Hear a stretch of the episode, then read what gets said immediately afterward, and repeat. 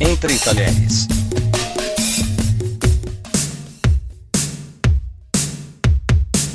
Oi, pessoal, o ano já acabou, né? Você tá no Entre Talheres, um podcast que fala sobre comida, e hoje a gente vai falar da ceia de Réveillon. Quem diria, né? 2019 passou voando e agora a gente já tá com aquela dúvida do que fazer, de comer uh, para trazer sorte, o que não comer para não ter um ano novo ruim, não é mesmo? Muita dúvida surge com relação a isso e muita gente tem até alguma superstição a respeito, né? Para falar sobre isso, eu tô hoje com a Ellen Ribeiro, nutricionista responsável pelo departamento de nutrição da Água Doce. Ellen, eu já agradeço a sua participação e pergunto sobre a lentilha, né? Tem toda aquela superstição de sorte.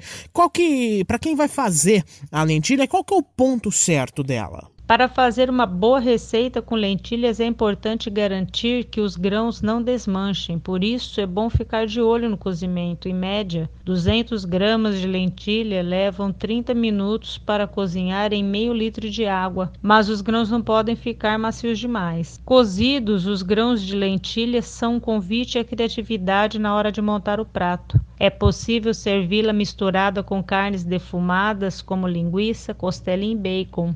Outra opção é a combinação com arroz e cebola, o que deixa o prato mais leve, perfeito para harmonizar com a ceia de ano novo. E se o dia estiver quente, uma boa ideia é usar a lentilha cozida salpicada na salada.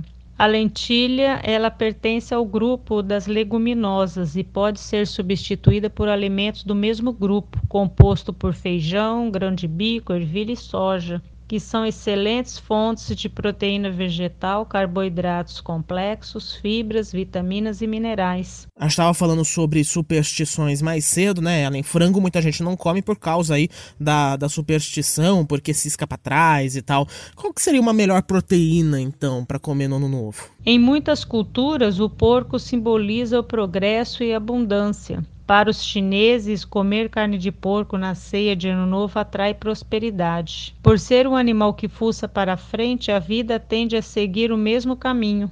Tradição ou superstição, a carne suína é uma excelente pedida.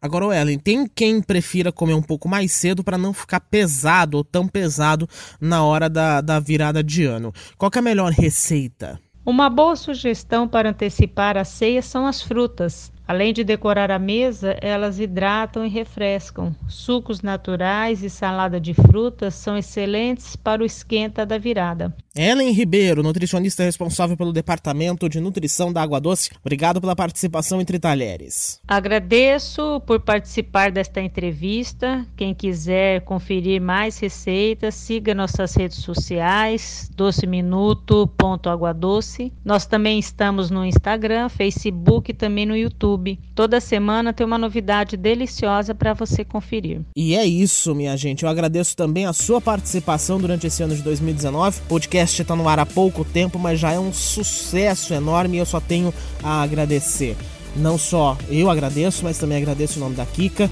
e a gente espera continuar com essa parceria em 2020 contando também, claro, com a sua companhia. Que 2020 seja o melhor ano da sua vida. Aproveite muito bem a virada e veja lá o que você vai aprontar, porque eu te espero no próximo sábado e a Kika tá te esperando na quarta-feira. Tchau, gente.